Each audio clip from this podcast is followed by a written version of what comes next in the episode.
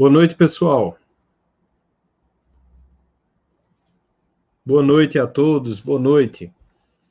Estão todos bem? Vão me avisando aí no, no chat se está tudo ok com a imagem, se está tudo ok com o som. Me comuniquem aí. Pontualmente atrasado, exatamente. É de praxe. Vão avisando aí se está tudo ok com a imagem e com o som, por favor. Tudo certo. Ok. Estou vendo aí que. Perfeito. Deixa me ver aqui com o. Tem algum aluno do meu curso aí? Tem algum aluno meu aqui? Eu avisei antes de antes de vir para cá que eu ia fazer essa live hoje, mas foi muito em cima. Eu não sei se deu para para o pessoal vir para cá. Se estiverem, dê um oi aí no chat para eu saber que estão por aqui também.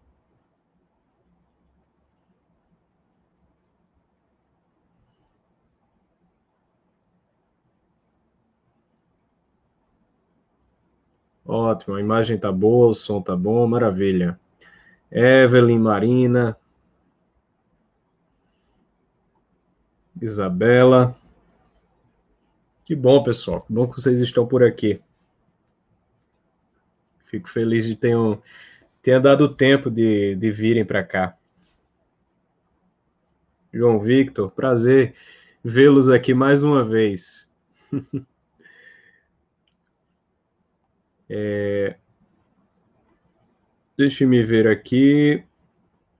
Pessoal, é, antes de iniciar o nosso assunto, né, eu, eu queria dizer uma coisa para vocês bastante importante.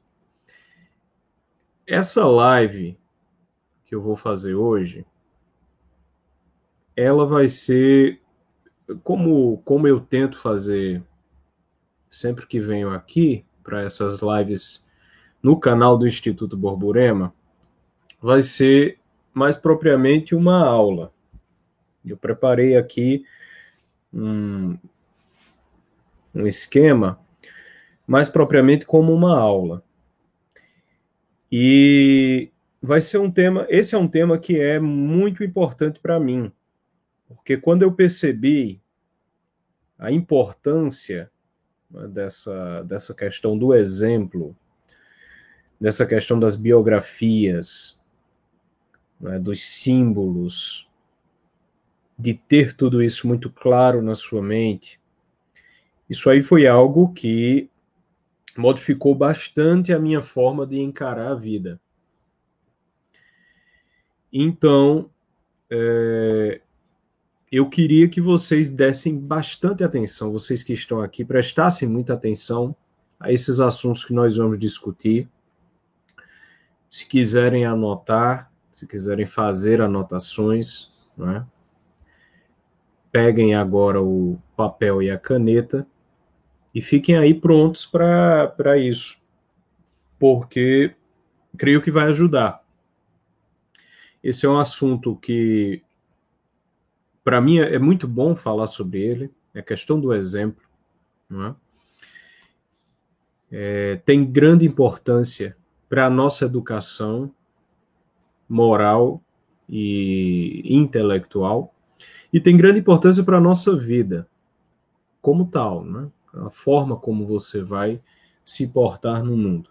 Então, eu queria que vocês né, dessem uma atenção a esses assuntos que nós vamos discutir hoje. Se desejarem, façam anotações, tá bem? E, como sempre, peço aqui que vocês apoiem o Instituto Borborema, quem estiver nos assistindo, que ainda não for apoiador, apoiem a atividade do Instituto Borborema. A atividade do Instituto tem sido pautada exatamente nisso, na educação e formação de pessoas. Quem estiver aqui e for aluno do Instituto sabe disso. Aí na descrição desse vídeo, nós encontramos né, conta corrente e os canais de apoio ao Instituto. E também a, os canais de livraria, livraria e cursos. Então vocês também apoiam o Instituto adquirindo os cursos e adquirindo livros na livraria do Instituto.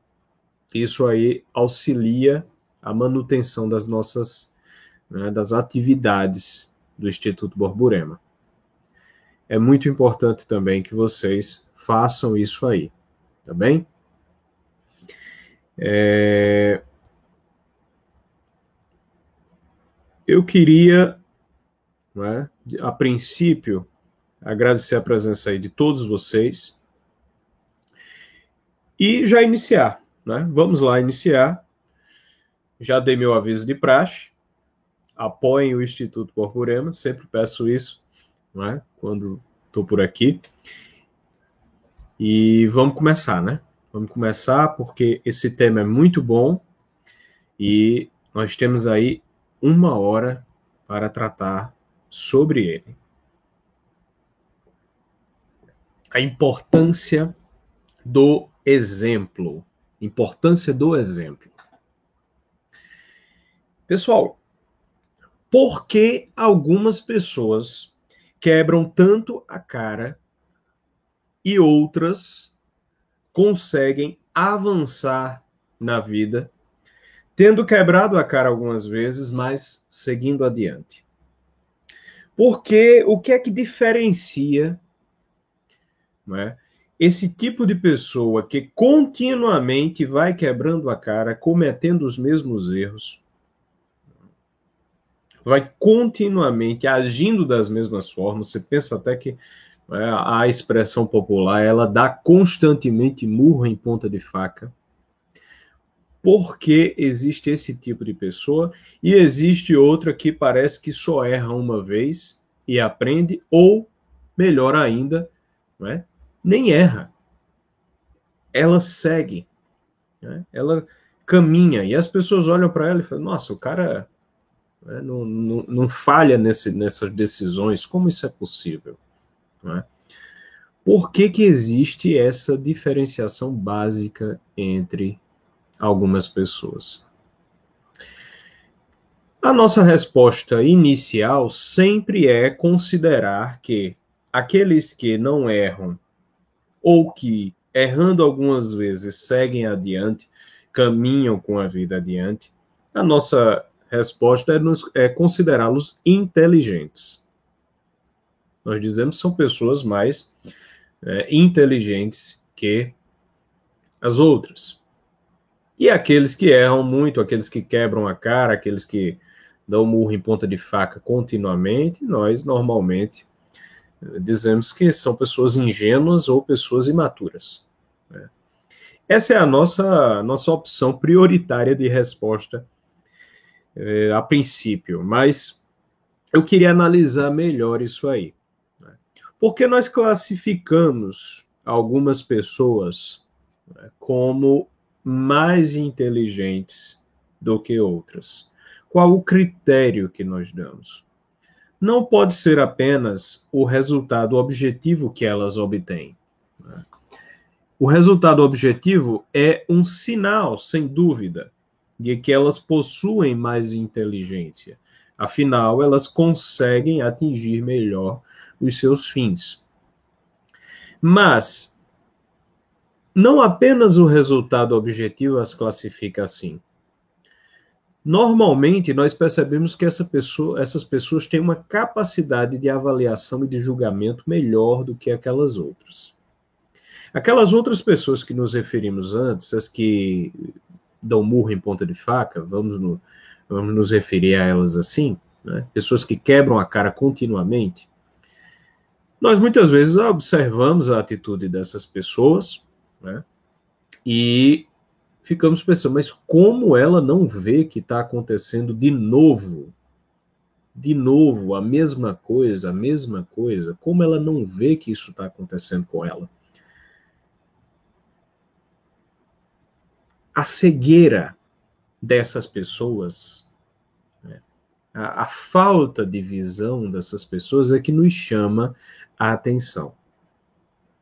Enquanto que do outro lado, aquelas que nós classificamos como inteligentes, normalmente são pessoas que possuem uma capacidade de julgamento melhor. Elas conseguem enxergar as coisas, classificá-las, perceber que é algo que já se repetiu ou já lhes aconteceu e tomar decisões com base nisso. Por que esses conseguem fazer isso e os outros não? Se nós atentem a isso aqui, isso é muito importante, porque tudo começa, tudo começa na percepção desta base que eu vou lançar agora. Tá? Então atentem a isso aqui. Isso é muito importante e foi isso que mudou a minha percepção de como nós devemos tomar decisões e como nós devemos avaliar situações nas nossas vidas. A memória, a memória das situações gera experiência. A memória das situações gera experiência. Isso pode parecer uma bobagem, isso pode parecer uma obviedade, mas são poucos os que param para refletir sobre isso. Aristóteles, no livro da Metafísica, ele nos diz o seguinte: quando nós temos várias memórias sobre uma coisa, nós criamos experiências sobre aquela coisa. Então, Aristóteles classificava a experiência como possuir muitas memórias. Quem tinha muitas memórias sobre algo, tinha mais experiência sobre aquilo ali. Isso é óbvio. Nós sabemos que é assim. Nós sabemos que uma pessoa, nós dizemos que uma pessoa bem vivida, é uma pessoa que já viveu muito, é uma pessoa experiente. Por que ela é experiente? Porque ela já passou por muita coisa na vida. E ela lembra dessas coisas. Se você for buscar essa pessoa e pedir para ela contar a vida dela, ela sabe contar aquela, aquela história. Ela sabe contar a sua própria história. Então, a experiência está ligada à memória. Isso é muito importante. Porque isso é um princípio basilar da capacidade de julgamento humano. É um princípio basilar. Sem isso, sem isso você não consegue julgar absolutamente nada. E você vai ter sempre um nível de erro muito grande. Porque as suas decisões serão tomadas em cima da tábula rasa. Ou seja, em cima do vazio. Quando você faz tábula rasa de algo, quer dizer, você apaga os elementos comparativos que você já possui. E você julga em cima do nada como se as situações fossem sempre situações novas. E aí é o que nos diz o livro né, do Eclesiastes. O livro do, do Eclesiastes, eu vou pegar ele aqui para a gente ler isso.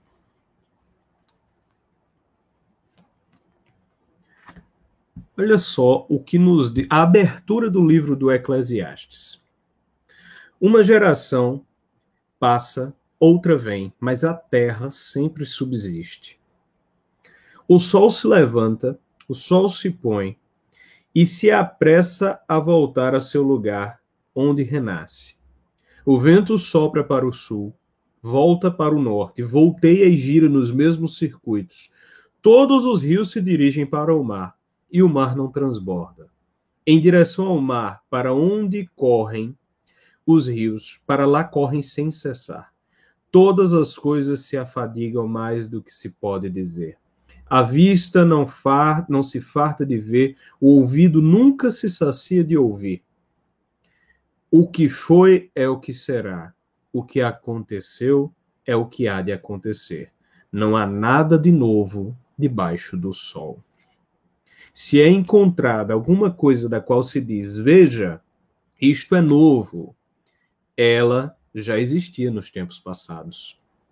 Não há memória do que é antigo, nem nossos descendentes deixarão memória junto àqueles que virão depois deles.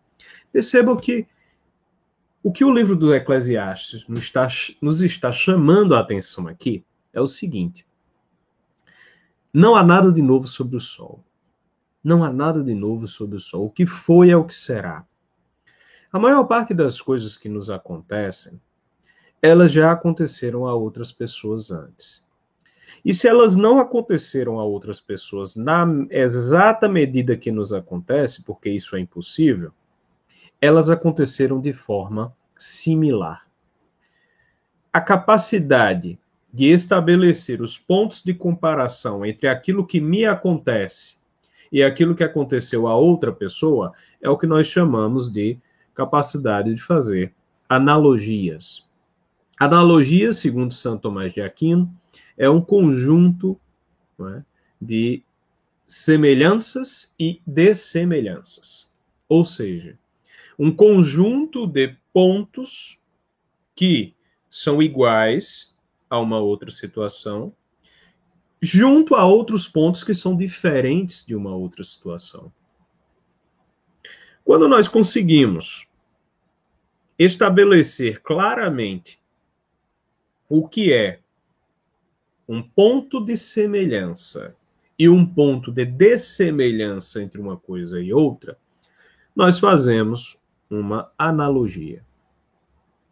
Analogia, portanto, se quiserem, anotem, isso também é importante, é um conjunto de semelhanças e dessemelhanças. Então percebam. Em primeiro lugar, as memórias compõem a experiência. Memórias repetidas geram experiência, é o que diz Aristóteles. Analogia é um conjunto de semelhanças e dessemelhanças. É o que nos diz Santo Tomás de Aquino. E o livro do Eclesiastes nos diz: não há nada de novo sob o sol. O que foi é o que será.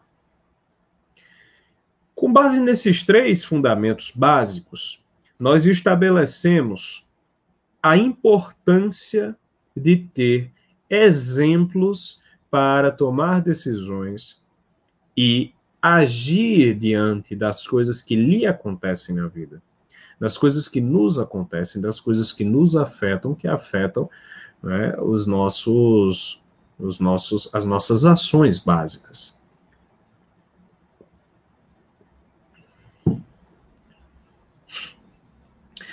Vamos lá. Em primeiro lugar, não há nada de novo sob o sol. Nós vimos não é? E nós sabemos disso.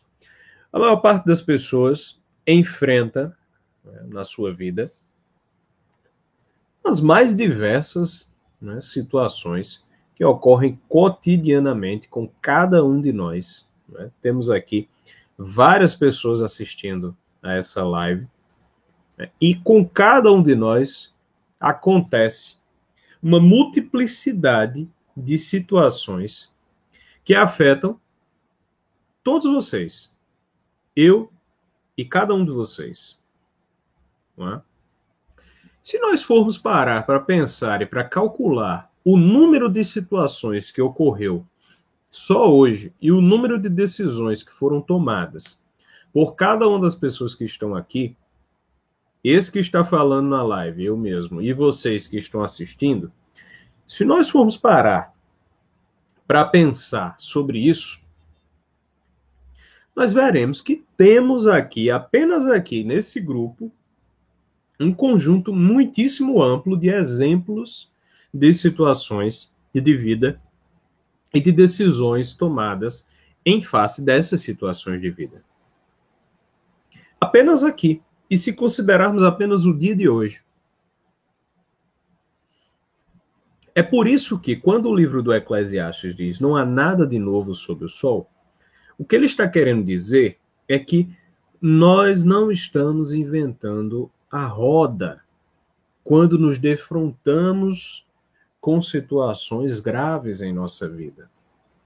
Existem meios de tratarmos daquelas situações diminuindo o nosso risco, diminuindo o risco de decidirmos errado. Vamos lá para o mercado financeiro. Né? Você vai para o mercado financeiro. O grande é? O grande é, problema dos investimentos financeiros é saber o risco. Se você sabe o risco das coisas, então você toma decisões de investimento. Quem não queira enfrentar risco vai tomar decisões de investimentos né, mais simples, mais conservadores, vai ter um lucro menor bem menor, mas vai ter um lucro mais seguro. Quem queira lucros maiores vai enfrentar riscos maiores. Pode perder mais, mas pode ganhar muito mais. Então, a primeira decisão a ser tomada dentro do, do mercado financeiro, quando você está investindo, quando você está fazendo um investimento, a primeira decisão a ser tomada é a decisão sobre o seu perfil. Ou você quer ganhar pouco e sempre, e aí demorar mais para ganhar algo, ou você quer ganhar muito mais rápido, correndo o risco também de perder mais. A primeira decisão a ser tomada é entre o risco da perda e do ganho. Uma vez estabelecida essa decisão, né, uma vez decidido qual é o perfil que você vai adotar para os investimentos, você vai tomar uma outra decisão, que é a escolha de ativos, ou o que nós chamamos, né, comumente, de montagem de uma carteira de investimentos. Quando você monta uma carteira de investimentos, você escolhe vários ativos né, vários ativos para comporem aquela carteira, conduzindo os seus investimentos a um fim que você é, desejava. Então, em primeiro lugar, se o seu fim é ganhar pouco e constantemente, chegar a tal ponto, ganhar pouco constantemente, chegar a tal ponto, né? então você vai né, selecionando ativos de baixo risco para que lhe deem só aquele retorno. Agora, se o seu fim for ganhar muito, considerando que você tem pouco tempo, digamos assim, você estabeleceu um prazo curto de tempo para investir, então você quer ganhar mais, aí você vai né, decidir quais são os seus ativos e como é que você, seus ativos de risco. E como é que você toma decisão por um ativo e outro? Quando você escolhe, por exemplo, uma ação de uma empresa, você tem que escolher entre a Petrobras e a Gerdau, digamos assim. Né? Ou quando você tem de escolher entre uma ação e uma, uma opção, né? entre ações, opções, né? diversos diversos tipos de ativos que nós temos, operações estruturadas, uma série de coisas que existem. Né? Quando você tem que escolher entre essas coisas, como é que você faz a sua escolha? Aí é que chega o ponto.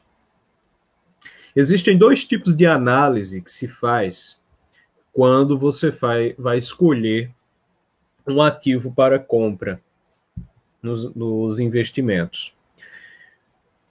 Uma dessas análises se chama análise grafista. Quando você vai analisar o gráfico de como uma ação subiu ou caiu não é, durante os últimos tempos. Então você vai ver lá e a ação está subindo, subindo, tal, ela está se valorizando. Opa, está uma ação cara, não é bom comprar agora. Agora, quando ela começa a cair, ela teve uma alta e começa a cair, então a ação está barateando. Você olha o gráfico e você diz, se ela está barata, então vale a pena comprar. Né? A outra análise se chama análise fundamentalista. É quando você analisa os fundamentos da empresa que você quer adquirir uma ação. Então, a análise fundamentalista, você vai analisar o capital que a empresa possui, como é que está o nicho que ela atua, como é que está a produção dela, como foi o lucro que ela obteve, uma série de outros fatores, enfim, você vai analisar a empresa em si. Né? Quando eu faço investimentos, eu geralmente combino essas duas análises. Eu tanto analiso a empresa, quanto analiso né, o gráfico. E boa parte das pessoas que eu conheço que fazem investimentos também agem assim. O que há de comum entre essas duas análises? Elas analisam exemplos passados. Até um disclaimer muito comum né, entre, entre relacionados a essas, a essas análises é que o, os resultados passados né, não qualificam o, os resultados futuros. De fato, o resultado que uma empresa obteve no passado não vai qualificar o evento futuro, não vai qualificar o resultado que ela tem no futuro, porque aqui está sujeito a uma série de outras variáveis. Porém, o passado, a análise retrospectiva, é a única coisa que nós temos para tomar uma decisão agora. Nós não temos como prever o futuro. Então, nós precisamos, diante da nossa imprevisão futura, diminuir o risco atual. E diminuímos o risco atual analisando retrospectivamente os exemplos do passado. Quando nós analisamos o lucro que ela obteve, como se comportou o nicho, como são os concorrentes, etc., no passado, nós estamos analisando exemplos. Quando nós analisamos um gráfico e vemos como a ação de uma empresa se comportou no tempo, nós estamos analisando um exemplo. Exemplos de respostas. Como aquilo ali respondeu no passar do tempo. Com base nesses dados, nessas informações, nós tomamos uma decisão agora. A única maneira, portanto, de diminuir o risco de uma decisão é analisar exemplos passados. Porque quando nós analisamos esses exemplos, nós os colocamos na memória. E colocando esses exemplos na memória, nós podemos fazer o que eu disse a início a respeito, é?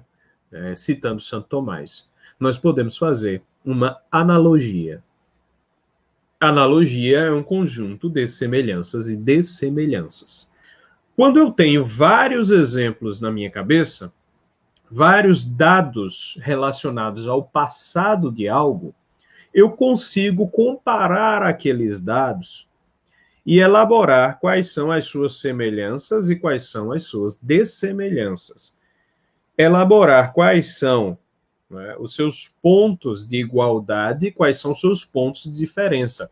A capacidade de distinguir entre essas coisas é a, o primeiro passo para realizar uma analogia. Quando nós analisamos, né, quando nós realizamos uma analogia entre a situação passada e aquela que se tem diante de nós no momento, nós conseguimos tomar uma decisão com um risco menor de errar. Por que o risco é menor de errar? Porque nós sabemos mais ou menos o que já aconteceu no passado numa situação semelhante. E nós já sabemos as consequências. Se nós já soubermos as consequências de uma ação passada já ocorrida no passado, que já teve as suas respostas, já teve os seus resultados, e nós conseguimos tomar dessa ação do passado aquilo que ela tem de semelhante com o que nos acontece agora, então nós podemos pegar essas semelhanças e prever o resultado daquilo que acontecerá de agora para frente. Porque a semelhança desencadeará, muito possivelmente, o mesmo resultado. Qual a diferença? É exatamente aí que se encontra a dessemelhança, a diferença. Né? Quando nós pegamos as dessemelhanças, então nós estabelecemos dentro da situação atual aquela tensão que nós não podemos prever. Esse é o nosso risco. Mas perceba que entre pegar uma situação no escuro sem ter nenhum elemento sobre ela e pegar uma situação em que eu já tenho alguns elementos e, portanto, já posso prever o risco dessa, dessa, desse caso, e apenas uma outra parte ainda é escuro, o risco aqui diminuiu. Se eu analiso uma situação fazendo tábula rasa de tudo, sem ter exemplo nenhum do que vai acontecer, eu estou numa situação de risco total. Estou numa situação de risco total. Agora, quando eu é, me vou, me vejo diante de algo que uma parte já é conhecido, 50% já é conhecido, 50% né, já, já tem as suas consequências elaboradas. E os outros 50% já é algo é, que é algo que nós ainda não sabemos como vai ser. Então eu diminui 50% do meu risco eu diminuí 50% do meu risco de decisão apenas tendo exemplos. Apenas tendo exemplos. Isso só para mostrar como nós utilizamos a análise de exemplos corriqueiramente. Corriqueiramente. Todos os dias nós estamos fazendo análise de exemplos passados. Todos os dias nós estamos fazendo é, uma investigação sobre um passado retrospectivamente para tomar decisões agora. E nós estamos fazendo isso em relação à nossa própria vida, em todos os momentos em que nos defrontamos com situações em que precisamos decidir algo. As pessoas que não conseguem fazer isso são aquelas que nós falávamos no começo aquelas que não possuem capacidade de olhar para uma situação e dizer: Isso aqui não vai dar certo. Isso aqui não vai dar certo. Mas, quando nós conseguimos olhar para uma situação e dizer que mais ou menos por aqui é o caminho, nós temos capacidade de fazer analogia. E nós só sabemos fazer isso é, quando nós temos exemplos. Daí a importância de nós desejarmos bem. O que é desejar bem? Veja só. Nós nos movemos no sentido daquilo que desejamos. Coloquem isso na cabeça. Isso é importante. Nós nos movemos no sentido daquilo que desejamos. A vontade, a nossa vontade, se dirige àquilo que nós queremos. É justamente na direção do nosso desejo que se move a nossa ação. Nós temos atenção àquilo que desejamos. É por isso que nós falamos que o nosso coração está ali. Nós nos movemos em direção àquele ponto em que o nosso coração está e que o nosso coração deseja obter. Se é assim, se nós nos movemos no sentido daquilo que desejamos, é muito importante nós desejarmos bem. Quer dizer, nós sabermos o que desejamos. Nós sabermos bem o que desejamos. Porque quando você quer algo mal para si, você se move em, em direção à sua própria destruição. E quando você deseja, né? quando você não sabe o que você deseja, então você se torna escravo do desejo de outro. Estão percebendo isso aqui? Se você só se move no sentido daquilo que deseja, daquilo que você quer, e você não sabe o que você deseja, outra pessoa virá mais esclarecida e dirá para você o que você tem que desejar. Porque todos nós queremos ir para algum lugar. Nós somos pessoas vivas. E por sermos pessoas vivas, nós nos movemos. Então precisamos de um sentido para esse movimento. Precisamos de um sentido para a nossa ação. Sempre. Se estamos vivos, precisamos desse sentido conduzimos até lá. Né? Nossa vida vai sendo conduzida em relação àquilo. E se nós não sabemos o que desejar, outra pessoa vem e coloca esse desejo para nós. E aí nós nos tornamos escravos. De outro lado, quando nós temos um mau desejo, nós caminhamos no sentido da destruição. Por isso é muito importante desejar bem como nós desejamos bem. Nós temos de ter um desejo inteligente. O desejo inteligente, anotem isso. Vocês precisam ter um desejo inteligente. Tá, agora, o que é um desejo inteligente? O desejo inteligente é aquele que foi pensado, medido, planejado.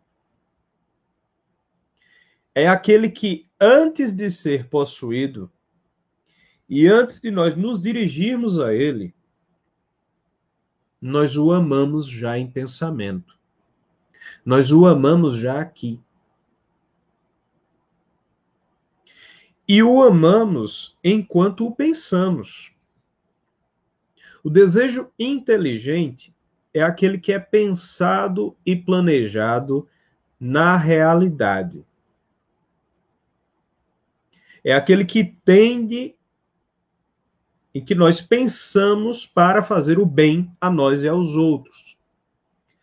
Porque a lei máxima que nós vamos extrair, a primeira lei, o primeiro princípio que nós vamos extrair, é que nós queremos permanecer, todos querem permanecer. Ninguém quer ser destruído. Ninguém quer a destruição para si. As pessoas querem a permanência. Daí que nós tiremos o primeiro princípio de todos, que é fazer o bem e evitar o mal. Fazer o bem é tender a permanecer. Fazer o mal, evitar o mal, não é? É evitar os motivos de destruição. Fazer o bem e evitar o mal, portanto, é tender a conservar, a permanecer as coisas. Que as coisas permaneçam, que eu mesmo permaneça. Isso é bom. A permanência é boa. O senso de, o instinto de sobrevivência vem de quê? Quando nós falamos em instinto de sobrevivência, vem de quê? Instinto de sobrevivência vem exatamente de você desejar permanecer. Você não quer ser destruído. Você não quer morrer. Tá? Você não quer que a sua vida acabe. Você quer permanecer. Então, fazer o bem e evitar o mal é exatamente isso. Instinto de permanência, instinto de sobrevivência contra aquele que nos destrói. Mas, se nós queremos sempre fazer o bem e evitar o mal, então nós precisamos pensar sobre isso, para que os nossos desejos não nos enganem conduzindo-nos à destruição, ao invés de levar-nos à permanência. Um desejo inteligente, logo, é aquele que foi pensado e planejado de acordo com as suas consequências. Nós desejamos algo porque nos faz bem, nos conduz ao bem. E porque evita a nossa destruição e a destruição dos outros. Quer dizer, o desejo que é inteligente ele não é apenas um desejo a esmo. Ele não é só desejar do nada porque se quer, porque se sonha, né? porque, se, porque se tem prazer. Não. O desejo pensado, o desejo inteligente, o desejo que é calculado, o desejo que é planejado, é aquele que medita sobre as suas consequências. Ser inteligente é meditar sobre as consequências das coisas. É caminhar para uma ética de responsabilidade. Quer dizer, ser responsável pelas suas ações. E não acreditar que as suas intenções, o que você queria, é que justifica as consequências das suas ações. Como se o fato de você ter uma intenção nobre justificasse né, aquilo que você, o mal que você provoca no mundo. O mal que você provoca a si mesmo e aos outros. Não, uma intenção nobre não justifica os males que você provoca. A responsabilidade pelas consequências dos seus atos, ela é inevitável. E a intenção nobre não vai justificá-los, porque a intenção é apenas uma intenção. Ela é esse desejo que nos move. Mas a, as consequências do ato, isso é outra coisa. Isso provoca efeitos no mundo real.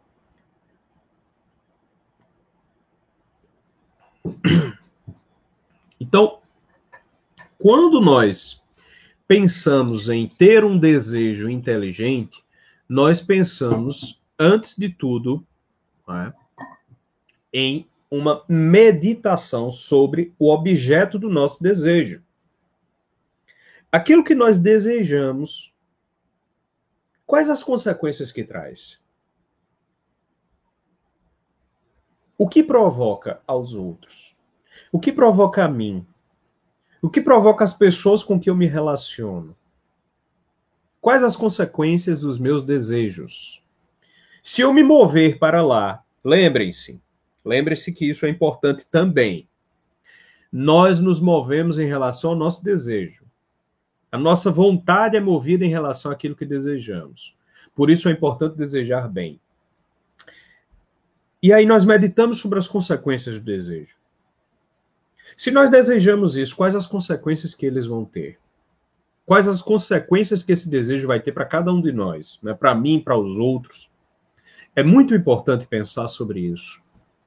Porque se não pensamos sobre as consequências dos nossos desejos, nós nos movemos em direção a eles, e quando chegamos a eles, é? quando nós atingirmos aqueles desejos, nós nos veremos muito mal. Porque nós teremos provocado mal a nós e teremos provocado mal aos outros. É muito importante meditar sobre a consequência do desejo. Planejar pensá-lo, inteligi-lo. O que é inteligir algo? Trazer para a inteligência. Ou seja, pensar naquilo com inteligência. E pensar com inteligência é calcular o risco que nós falávamos antes. Calcular o risco de que aquele desejo talvez não me leve ao bem, mas sim ao mal.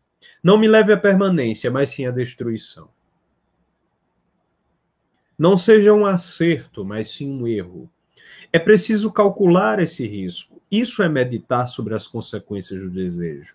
Agora, unam aqui os dois pontos. Unam aqui as duas coisas de que nós estamos falando. Primeiro, o cálculo de risco pela posse de memória. Quando nós temos memórias, nós temos experiência, nos diz Aristóteles. E considerando que o livro do Eclesiastes nos diz que não há nada de novo sobre o sol, nós podemos ter memória de muitas coisas que estão nos acontecendo hoje e que já aconteceram a outras pessoas no passado. Então, nós podemos e somos capazes de ter experiência através dessas memórias. E Santo Tomás de Aquino nos ensina que uma analogia é um conjunto de semelhanças e dessemelhanças. Então, nós podemos analisar as situações atuais fazendo analogias, vendo as suas diferenças e as suas igualdades. Esse é um primeiro ponto, análise de risco através dos exemplos. Segundo ponto, a nossa vontade é movida em direção ao nosso desejo. Pessoas que, que não têm vontade, não têm força de vontade para fazer nada. Tanta gente me pergunta lá no Instagram: não tenho vontade para estudar, estou desanimado para estudar, estou desanimado para trabalhar, estou desanimado para. Pra... Eu odeio o meu trabalho. Por que isso? Porque não há desejo. Desânimo é falta de desejo desejo por algo. Desejo por obter algo daquilo ali, por obter um resultado daquilo ali, que nos leve ao bem para nós e para os outros. A palavra motivação, que tantos falam hoje em dia, motivação, o que é motivação? É, aquilo que motiva uma ação, ou seja, aquilo que dá motivo, dá razão de ser a uma ação. E o que nos dá a razão de ser de uma ação? É o desejo a que ela tende. É? é aquilo que nós buscamos. Portanto, quando nós unimos as duas coisas, quando nós unimos o movimento da vontade rumo ao desejo é? E a análise de risco, aí nós encontramos o desejo inteligente. Desejo inteligente é aquele que é meditado com base nisso, pensando nas consequências. Pensando nas consequências para então tomar uma decisão. E essa decisão é feita aqui. É tomada na cabeça. Por isso que nós chamamos de pessoas inteligentes aqueles que conseguem fazer isso. Pessoas que têm um plano de vida são justamente pessoas que meditaram sobre os seus desejos meditaram sobre, os seus, sobre aquilo que querem obter, o objeto dos seus desejos, pensando nas suas consequências. E quando pensam nas suas consequências, colocam esses desejos numa ordem de prioridades mentais.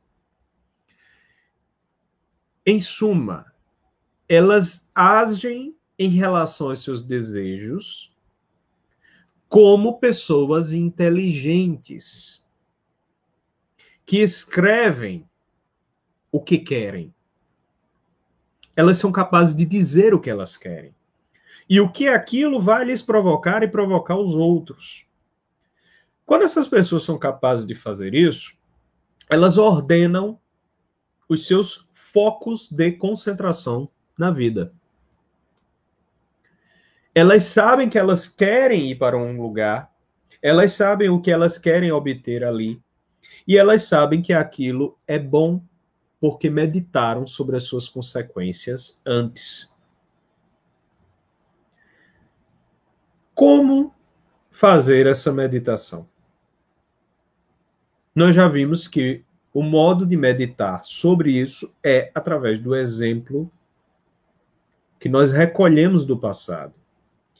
E quanto mais exemplos nós temos, quanto maiores, né, quanto maior for a quantidade de exemplos do passado que nós possuímos,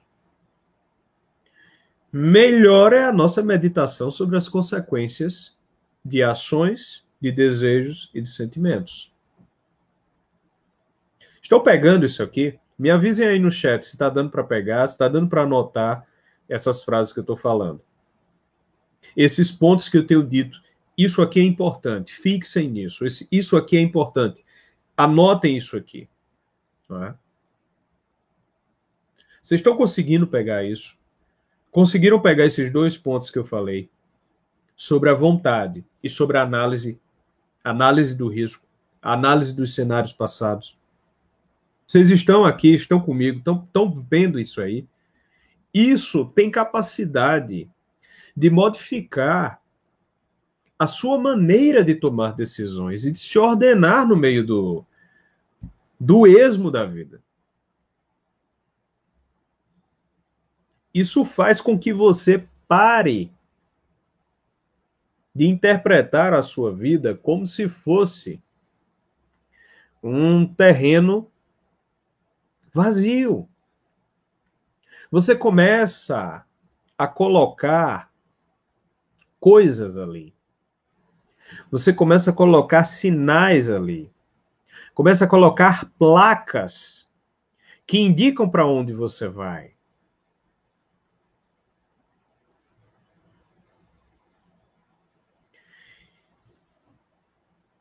É importante que, quando nós meditamos sobre o nosso desejo,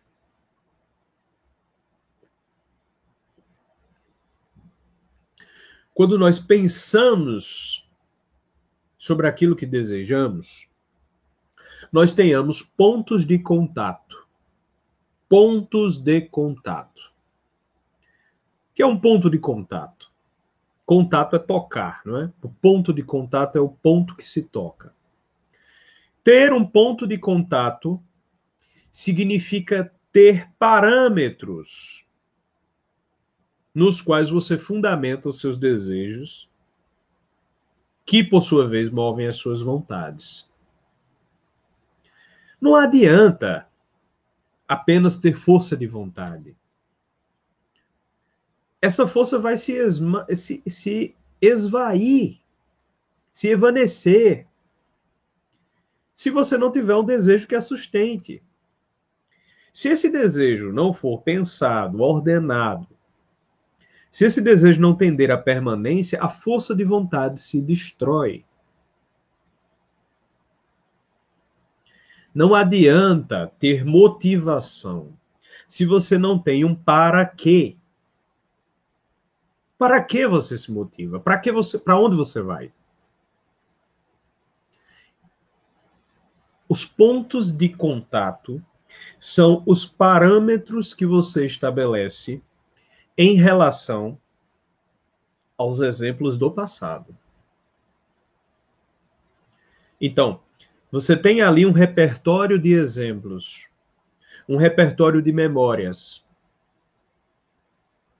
Memórias repetidas geram experiência. É o que nos diz Aristóteles. Essas memórias são classificadas por você numa ordem de importância. Algumas memórias serão fundamentais na sua vida.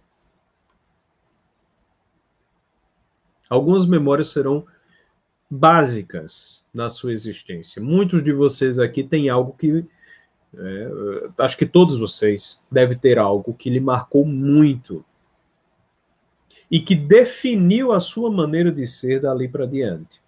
Então, algumas memórias serão né, básicas, fundamentais na sua vida. Mas nem todas as memórias, nem todos os acontecimentos ocorrem com você. Você precisa de um repertório mais amplo se você quiser diminuir mais o seu risco. Quanto maior é o seu repertório, quanto maior é o seu repertório de memórias, quanto mais ampla é, for a sua capacidade de reter essas memórias, maiores, é, mais numerosos são os seus pontos de contato, porque você tem mais elementos em que pensar. Então, se eu tenho uma situação hoje, eu posso estabelecer os pontos de contato dela com outras situações que eu possuo na minha memória. Esses pontos de contato são os parâmetros que você vai utilizar para meditar e refletir sobre os seus desejos. Mas não é necessário apenas, não é suficiente apenas ter pontos de contato. É importante nós termos também, dentro dos pontos de contato, né, dentro desses, desses elementos que se tocam na situação atual e nas passadas, é importante nós termos o que eu chamo de pedras de toque. Ponto de contato e pedra de toque são coisas diferentes.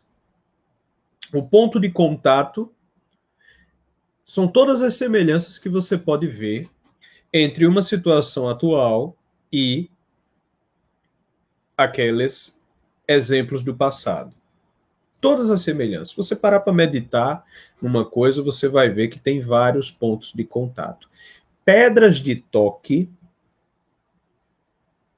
são os pontos de contato fundamentais.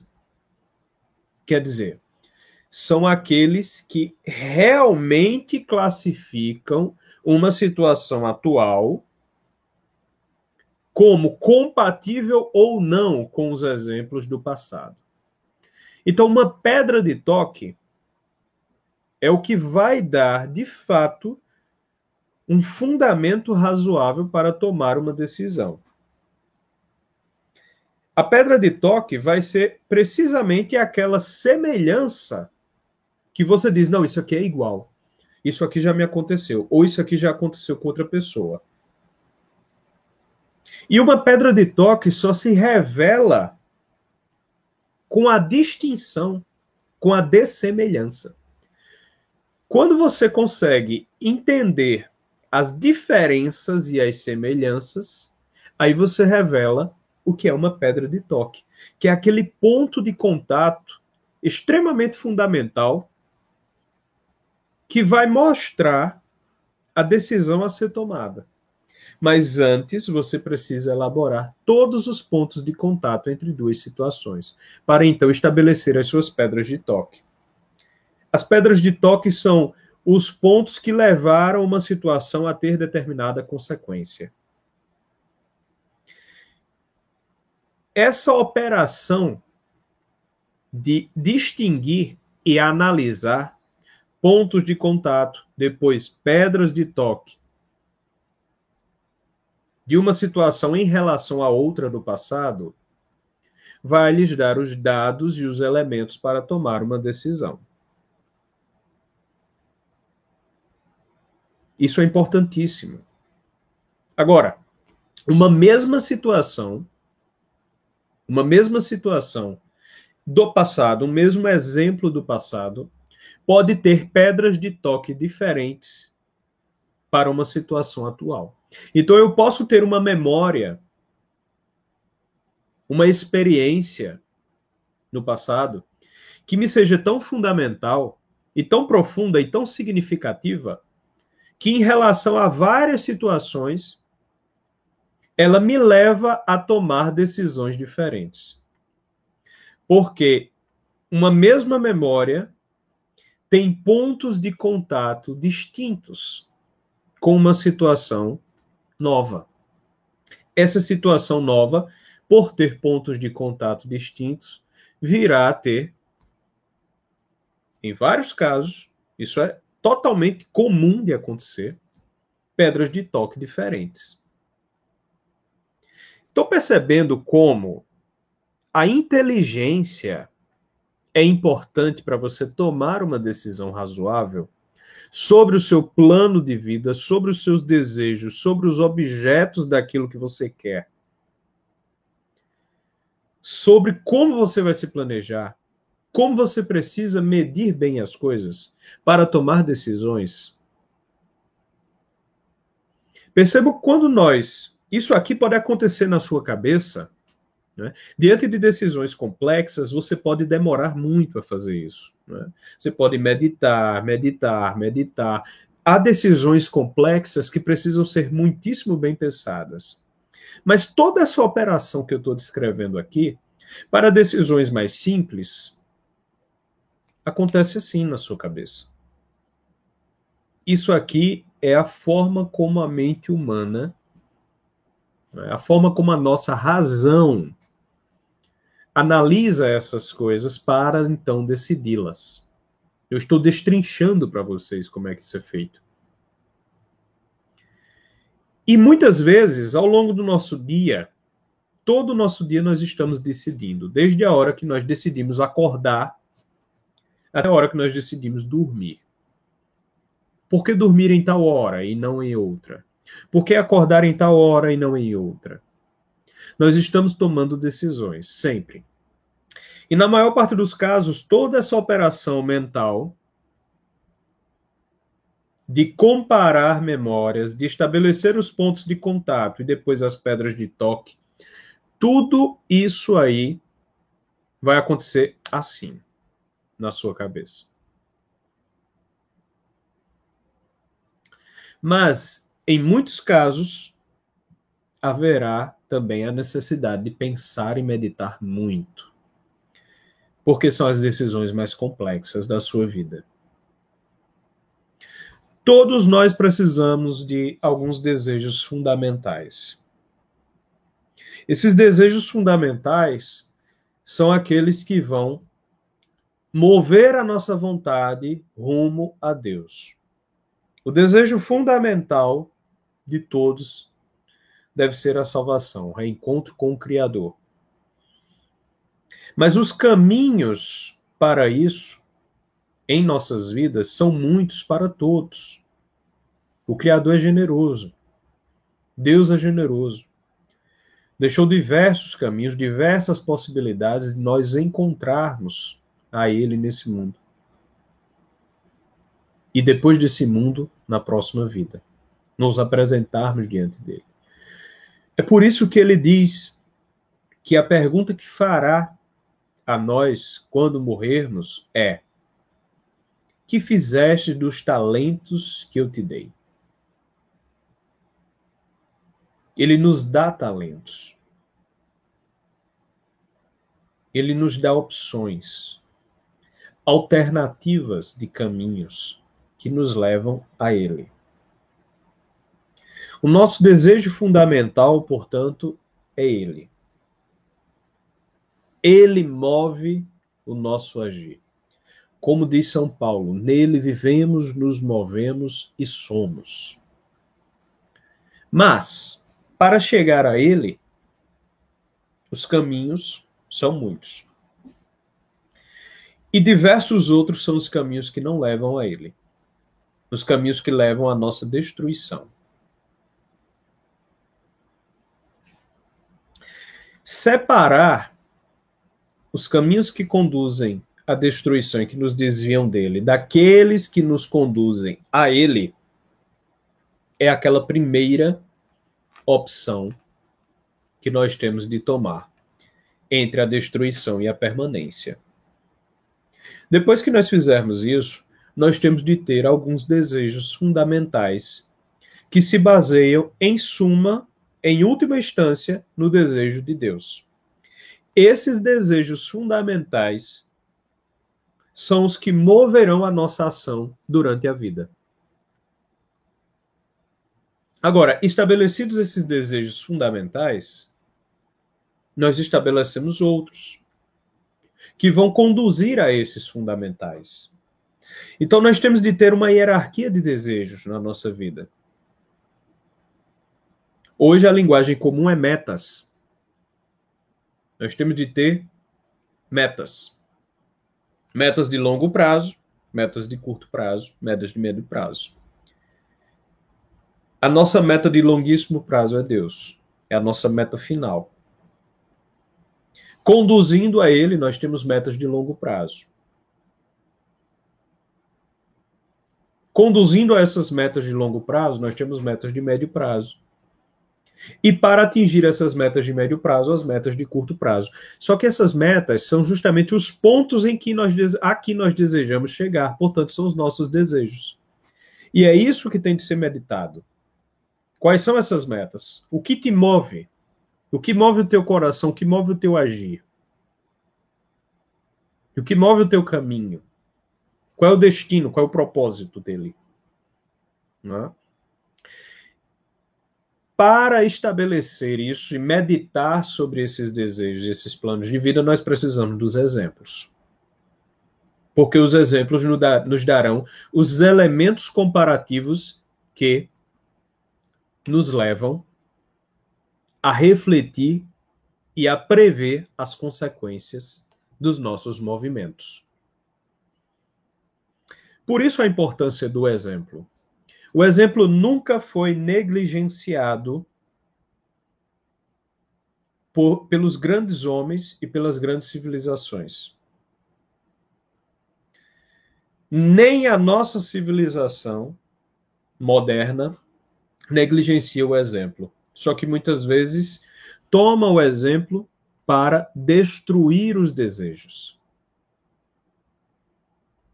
A destruição do imaginário público, do imaginário popular, é justamente a destruição dos objetos de desejo, para que o exemplo tomado seja outro.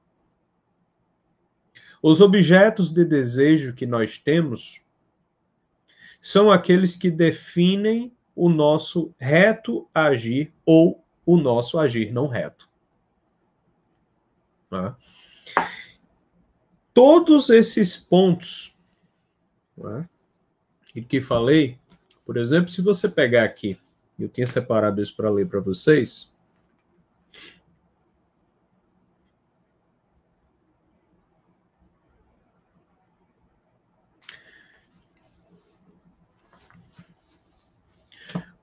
O Werner Jäger, os meus alunos vão saber quem é, porque eu cito muito nas aulas.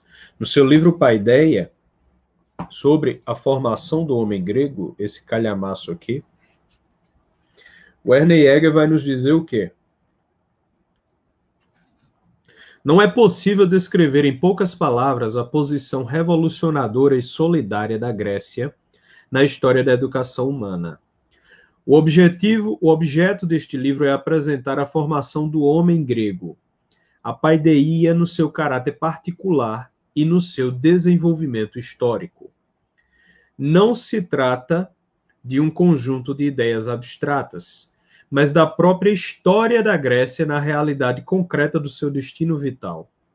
Contudo, essa história vivida já teria desaparecido há longo tempo se o homem grego não a tivesse criado na sua forma perene.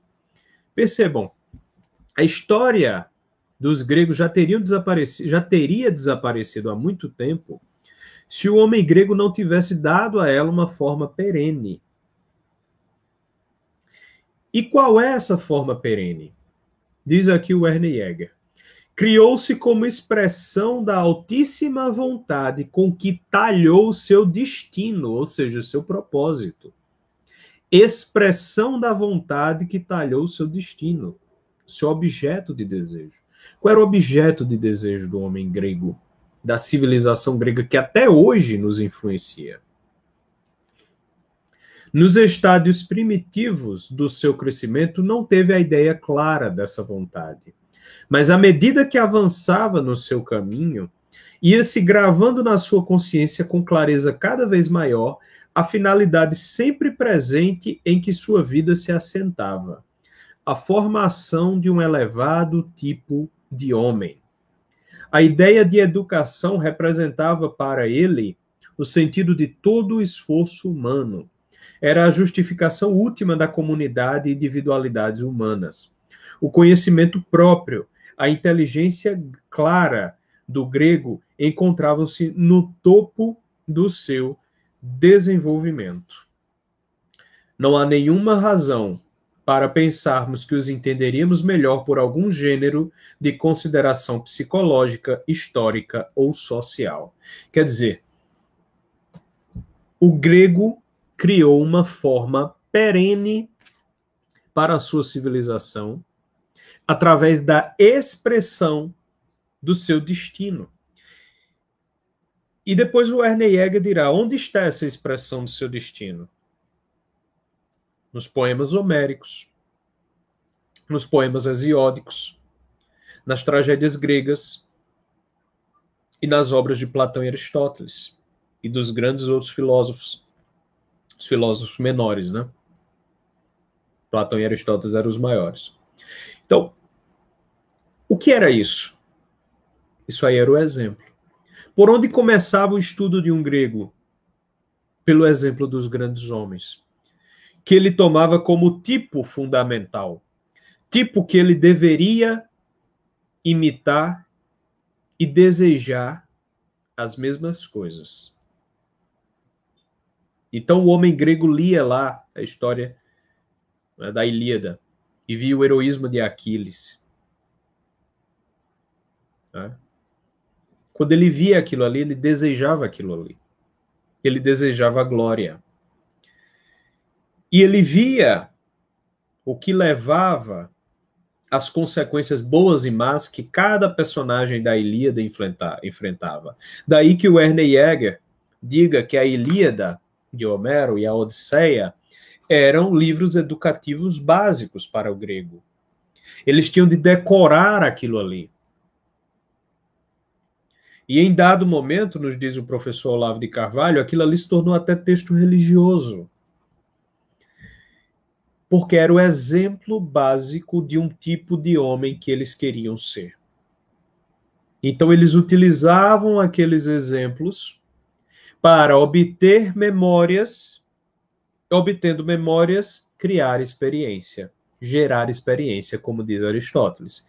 E depois de gerada a experiência, eles tinham condição de mover o seu desejo em relação àquele objeto que foi pensado por aquelas, por comparação com aquelas memórias. Eles faziam as suas pedras de toque, seus pontos de contato entre o seu desejo atual, a sua situação atual e o exemplo daqueles grandes homens que eram trazidos através dos grandes poemas de Homero, de Hesíodo e das tragédias gregas. Porque o exemplo, ele não ensina apenas pelo bom exemplo, ele ensina também pelo mal. O mau exemplo é um exemplo do que não fazer. Eu ouvi há muito tempo, e foi daí que que eu comecei a minha meditação sobre a importância do exemplo. Faz muito tempo que eu ouvi isso, na minha adolescência ainda. Uma frase que alguns até repetem de forma comum, mas aquilo me chamou a atenção e eu iniciei a minha meditação sobre o exemplo desde aquela época. Eu disse que eu queria colocar, imprimir isso em mim. O burro não aprende com seus próprios erros. Não é? O burro não aprende com seus próprios erros. O inteligente aprende com seus erros. Mas o sábio aprende com os erros dos outros. Isso me chamou a atenção porque ser capaz de aprender com os erros dos outros nos evita uma série de contratempos. É por isso que os grandes filósofos, antes de pensar sobre uma questão, eles sempre elaboravam o estado da questão. Que é o estado da questão? É saber até onde os outros, os passados, nos trouxeram. Que erros cometeram, que acertos tiveram. E aí eu já posso tomar os acertos e evitar os erros. E seguir dali para frente. Essa situação é muito melhor do que aqueles que fazem, apagam tudo, fazem tábula rasa, não é? fazem tábula rasa, e aí se sujeitam a cometer os mesmos erros que já foram cometidos no passado. Acabam cometendo os mesmos erros porque foram orgulhosos. Orgulhosos para não aprender com aquilo que já existia, com aquilo que nós já tínhamos no passado, com aqueles erros e acertos já cometidos. Portanto, os gregos já nos deram essa linha. Aprender com o exemplo. E mais, mesmo o mau exemplo ensina, porque o mau exemplo nos leva a não cometer aqueles mesmos erros. Quando eu tenho um mau exemplo, também tenho condições de fazer pontos de contato e pedras de toque com a situação atual, com aquilo que me acontece agora.